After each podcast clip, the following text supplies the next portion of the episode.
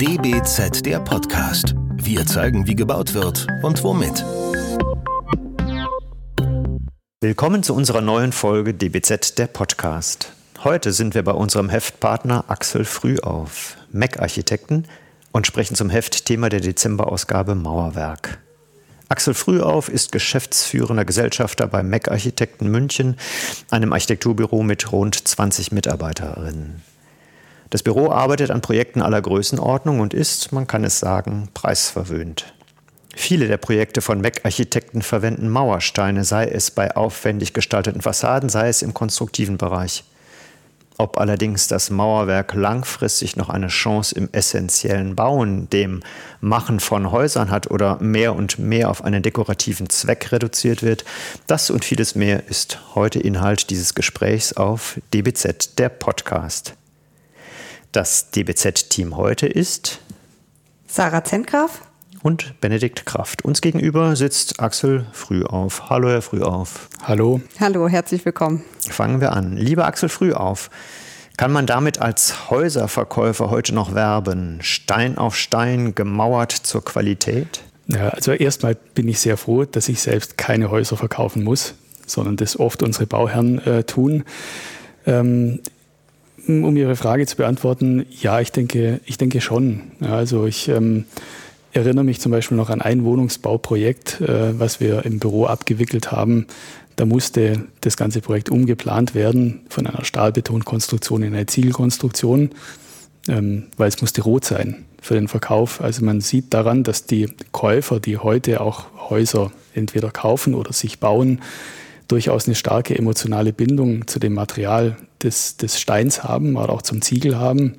Und also äh, insofern diese, diese, diese Vertrautheit mit dieser Konstruktion ähm, so stark ist, dass auch manchmal die etwas teurere Konstruktion in Kauf genommen wird, damit äh, hier entsprechend das auch befriedigt wird. Ja.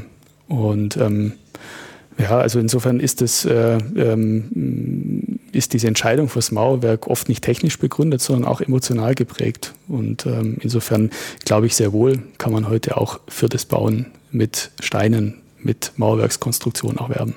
Ähm, wenn man jetzt ein bisschen in die Geschichte zurückguckt, hat man das Gefühl, dass immer schon mit äh, Mauersteinen gebaut wurde. Hat man da nicht als Architekt irgendwann das Gefühl, es muss mal was Neues kommen? Also lassen wir das mal hinter uns. Die Römer haben damit schon angefangen und äh, wir leben heute im 20., im 21. Jahrhundert mittlerweile sogar schon. Ähm, brauchen wir überhaupt noch den Stein? Also brauchen wir den noch auf der Baustelle oder beim Plan, beim Entwerfen? Ist der noch wichtig? Ja, aus meiner Sicht äh, ist er sehr wichtig. Ja, weil, ähm, also erstmal muss, äh, denke ich, nicht immer alles neu erfinden. Äh, wenn wir zurückschauen in die Baugeschichte, ähm, es gibt profundes Wissen über das, äh, über das äh, Mauern, über das Entstehen lassen von Bauwerken mit Mauerwerkskonstruktionen. Und ähm, im Endeffekt ist es ja letztendlich auch eigentlich dieses dieses eines der Hauptthemen, um die es in der Architektur geht, ist das Fügen von Baumaterialien, ähm, das Zusammensetzen, Fügen von Baustoffen. Und wo wird es deutlicher als, äh, sage ich jetzt mal, bei der Mauerwerkskonstruktion, wo wird es augenscheinlich?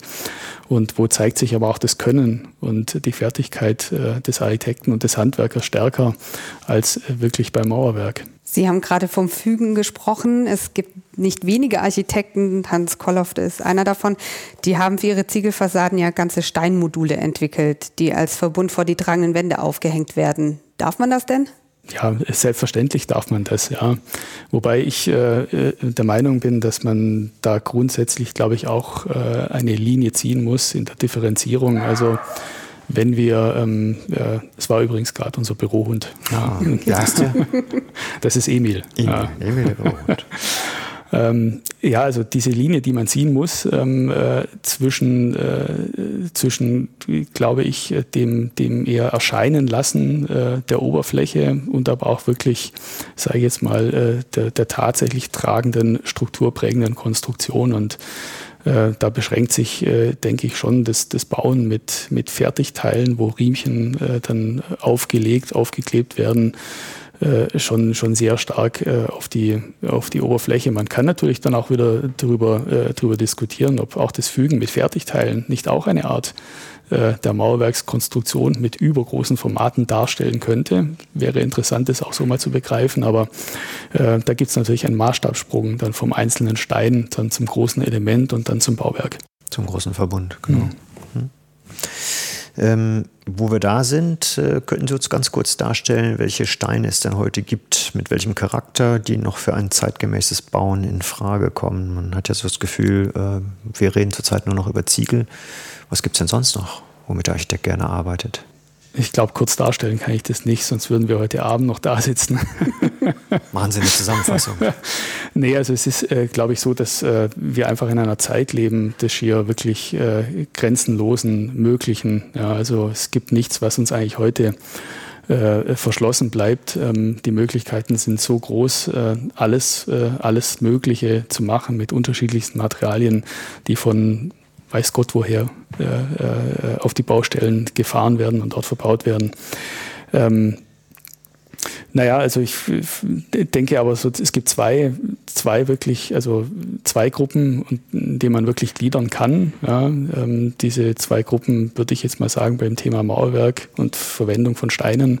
Wir hatten es zu Eingangs gerade, das ist die eine Gruppe, wo der Stein wirklich als äh, baukonstruktives, strukturprägendes Baumaterial samt seiner Fügung verwendet wird äh, beim Entstehen lassen von den Bauwerken. Und das andere, das ist das Thema der Haut. Ja, also dass der Stein als Material nur noch der Bekleidung dient, so wie wir sagen wir mal, ein Gewand tragen und das unseren Körper bedeckt, so äh, wird der Stein verwendet, um letztendlich die Hülle des Hauses äh, entsprechend, äh, entsprechend ja, die Hülle des Hauses darzustellen. Und naja, unter diesen vielen Möglichkeiten, also wir versuchen in unserer, in unserer eigenen Arbeit, ähm, ja, diese, diese vielen Möglichkeiten sorgfältig auszutarieren und das ist sehr projektspezifisch, äh, was äh, wann zur Anwendung kommt. Das hat was mit dem Ort zu tun, mit den Menschen, für die wir bauen, aber auch mit der Kultur, in der wir bauen. Nicht zuletzt natürlich auch mit dem wirtschaftlichen Rahmen. Das war schon immer so beim Bauen es war früher, weil Sie die Römer angesprochen haben, auch nicht anders, als es heute der Fall ist. Also ähm, insofern sage ich jetzt mal, beim Bekleiden sicherlich gibt es wenig Grenzen vom Naturstein zum Ziegel bis zum Betonwerkstein in allen möglichen Formaten, sei es, sage ich jetzt mal, in großformatigen, großformatigen Platten aufgehängt oder mit Luftschichtankern beim Ziegelmauerwerk befestigt. Ja, da ist es relativ, sage ich jetzt mal, ist das Feld relativ weit offen wohingegen, wenn wir jetzt wirklich vom tragenden Element sprechen und strukturprägenden Element des Mauerwerks, dann, äh, dann sind wir relativ schnell beim Ziegel angelangt. Ähm, der Ziegel, ich würde mal sagen, es ist ein fast Alleskönner, fast ein Zehnkämpfer äh, unter den Leichtathleten, der so viel, sage ich jetzt mal, auch leisten kann an, an Tragverhalten, an Brandschutz. Äh, Themen Wärmeschutz, äh, Schallschutz etc. Und da sind wir dann relativ schnell auch bei der Ziegelkonstruktion angelangt. Ähm, ich höre, Sie waren sicherlich auf der einen oder anderen Veranstaltung der Ziegelindustrie und haben da eine ganze Menge mitgenommen. Aber das ist eine böse Unterstellung. Ja. ähm, haben Sie das Gefühl, dass die äh, Industrie, wo wir gerade bei der Industrie sind, äh, die Möglichkeiten schon ausgeschöpft hat oder muss noch ein neuer Stein erfunden werden? Haben, sind Sie irgendwann mal bei einem Projekt äh, sozusagen auf die Frage gestoßen, wie kann ich das mit Stein, mit Mauerwerk machen, aber mit welchem Stein eigentlich? Weil das, was da ist, funktioniert gar nicht. Gibt es so etwas, so eine, hm. vielleicht so eine kleine Forschung auch? Oder? Ja, ich denke, äh, ich denk, das, das, auch das Verwenden und Fügen von Baustoffen ist immer, immer ein Teil Forschung und natürlich auch ein Teil Optimierung, weil das ist das, was uns ja auch antreibt.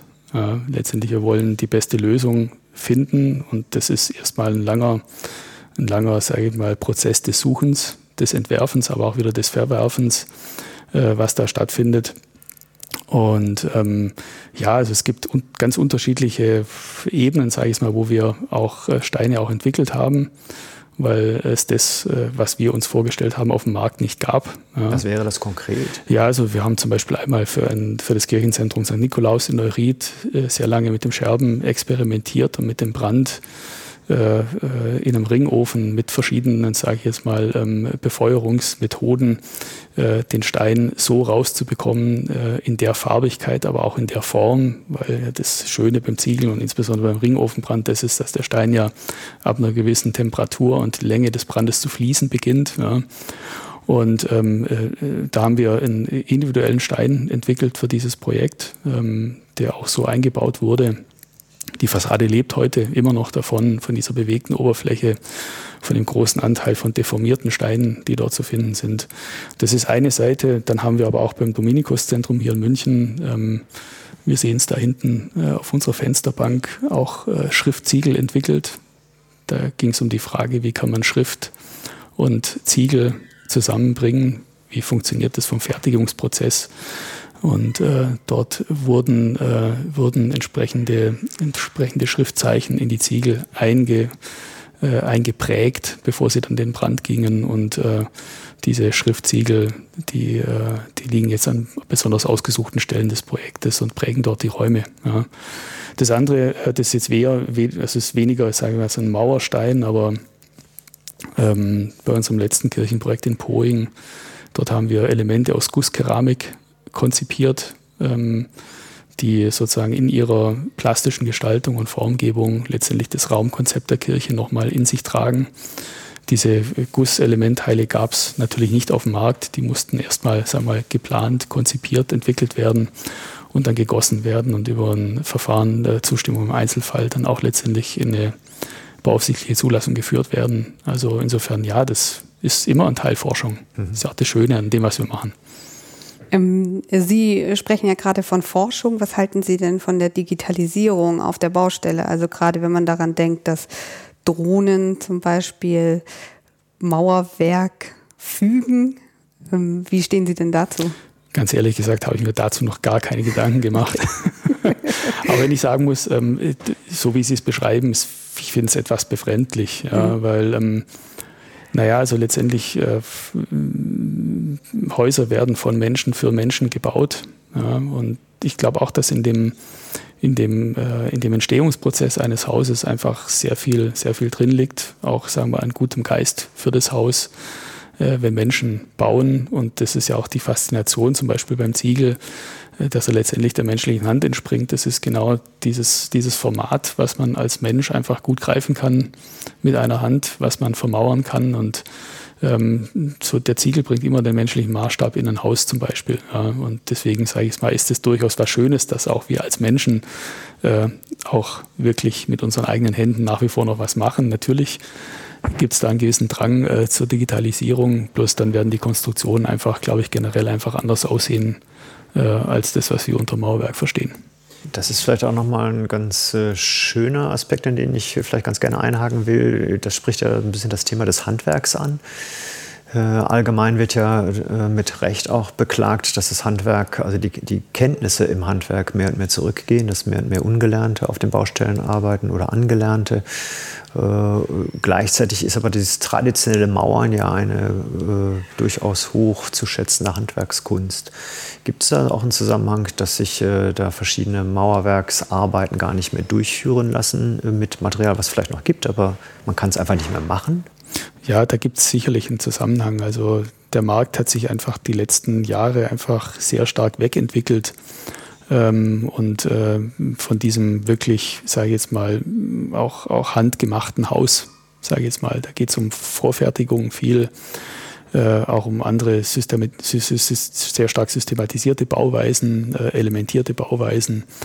Ähm, und das führt natürlich zwangsläufig auch dazu, dass, ähm, dass es immer weniger Menschen auch gibt, die das noch so beherrschen. Ja. Gerade letztendlich beim, beim Erstellen eines Mauerwerks, glaube ich, ähm, ist die Handschrift äh, äh, desjenigen, der es wirklich dann auch fertigt, in jedem Mauerwerk drin. Ja. Also die Frage, welchen Stein suche ich denn aus und wie werden sie kombiniert, ja, das ist eine ganz eigene Handschrift, die da da ist und deswegen, also weiß ich noch, war uns immer sehr wichtig äh, bei, bei unseren Bauten, dass wir von vornherein eine Klarheit hatten über die Mannschaft, die es macht und mit der auch das Projekt dann fertiggestellt wird, weil man hat es gesehen, äh, wenn dann andere am Werk waren und ähm, insofern diese Fertigkeit, ja, Sie geht sicherlich ein Stück weit verloren, aber ähm, das ist, glaube ich, ein Grund für uns, umso mehr in den Ring zu steigen und ähm, äh, auch, auch diese, diese Kultur des Bauens einfach zu erhalten und es zu versuchen. Es ist zwar manchmal schwieriger geworden, aber trotzdem, äh, trotzdem wichtig, dass man es macht. Mauerwerk verbinden wir nicht selten mit diesen wunderbaren Natursteinwänden, die wir aus dem Süden Europas kennen, aber auch in, aus den Nachbarländern Belgien, Frankreich oder den britischen Inseln. Ist diese Assoziation eine rein sentimentale oder bedeutet sie nicht auch eine Sehnsucht nach Haptik, Echtheit, Schwere, gleich Schutz und Solidität? Also können wir mit mhm. diesen Bildern auch arbeiten, heute noch mit Natursteinwänden? Ja, ich glaube, dieser Wunsch nach, äh, nach Solidität und auch nach Ehrlichkeit ja, oder auch Schutz, gerade insbesondere beim Wohnen zum Beispiel, das ist sehr, sehr menschlich, finde ich. Ja.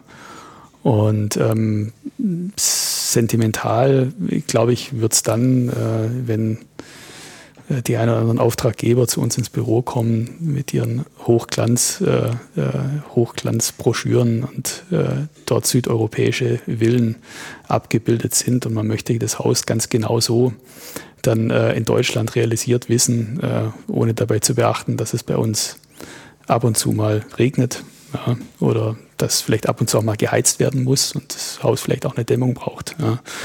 Ähm, dann wird es sentimental und äh, das ist natürlich auch, glaube ich, so ein, so ein Phänomen, was, äh, was da auch drinsteckt, dass sich dass sich das, das Bauen heutzutage leider oft löst ja, vom, vom Kontext und auch vom Ort, wo es entsteht. Und da natürlich auch bei den Laien dann gewisse Erwartungshaltungen verbunden sind, äh, die manchmal wirklich nur schwer bis gar nicht einzulösen sind. Ja. Aber ich sage mal, das ist, was ich persönlich auch sehr schätze, sag mal, die Ehrlichkeit einer Wand wenn sie hält, was sie verspricht. Das ist schon was sehr Beruhigendes. Nun sieht man die Wände, wir hatten es ja gerade auch im äh, Gespräch in der Projekteauswahl, die sieht man ja manchmal auch gar nicht mehr.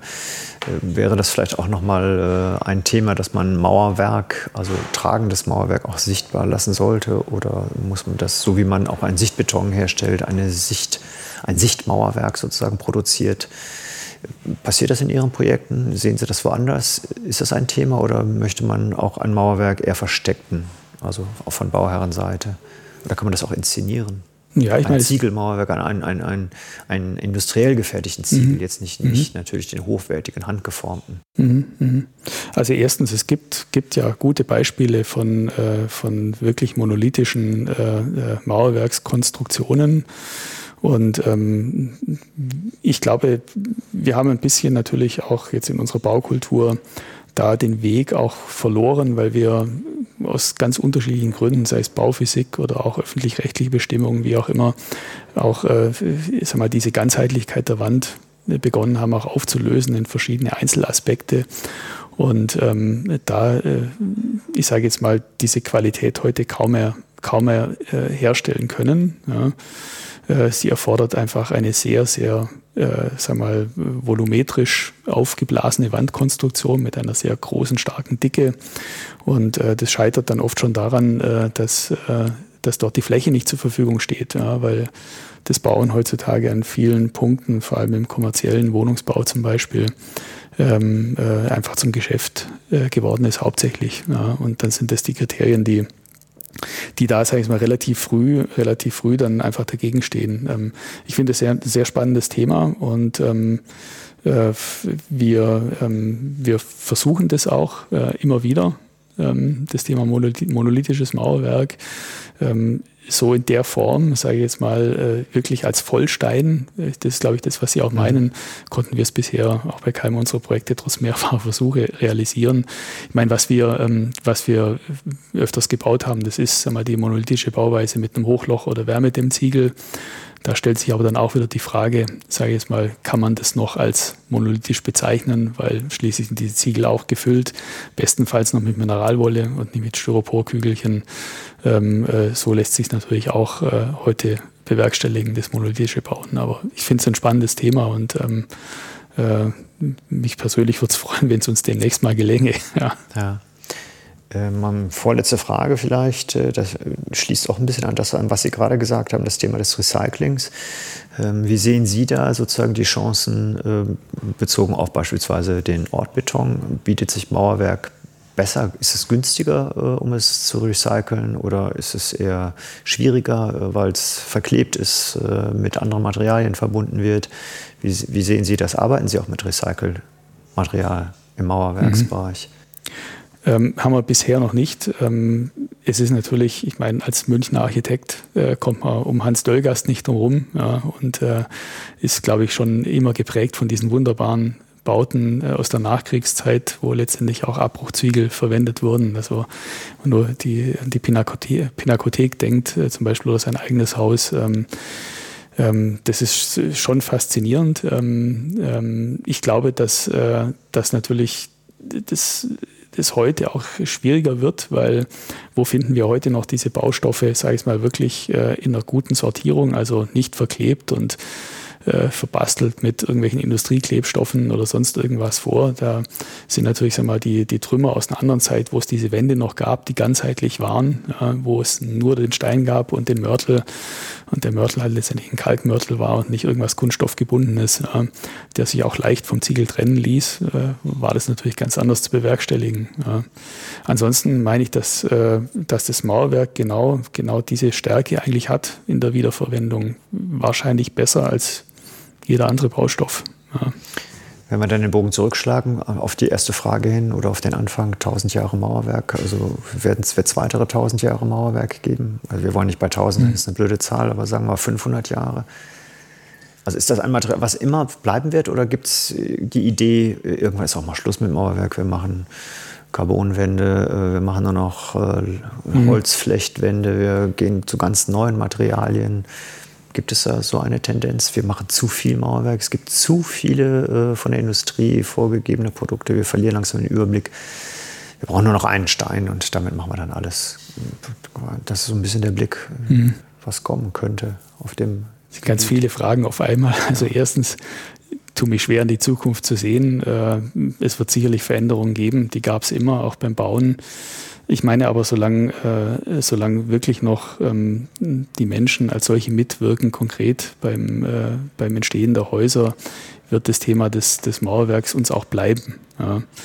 Ähm, wenn irgendwann mal, sage ich jetzt mal, auch heute in der jetzigen Zeit äh, schwer darüber zu diskutieren, äh, ähm, äh, wie das weitergeht mit unserer Globalisierung und mit dem immer, sagen wir mal, mit dem immer mehr haben wollen an Innovationen mehr an Innovation sich aber immer, dieses, dieser, dieser Faktor mehr an Innovation sich aber scheinbar sag mal, vom Ort lösen wird. Also das heißt, dass dann die Sachen woanders hergestellt werden müssen und dann irgendwo hingefahren werden müssen und gar nicht mehr sag mal, vom Ort kommen, wo eigentlich die Häuser entstehen. Ja.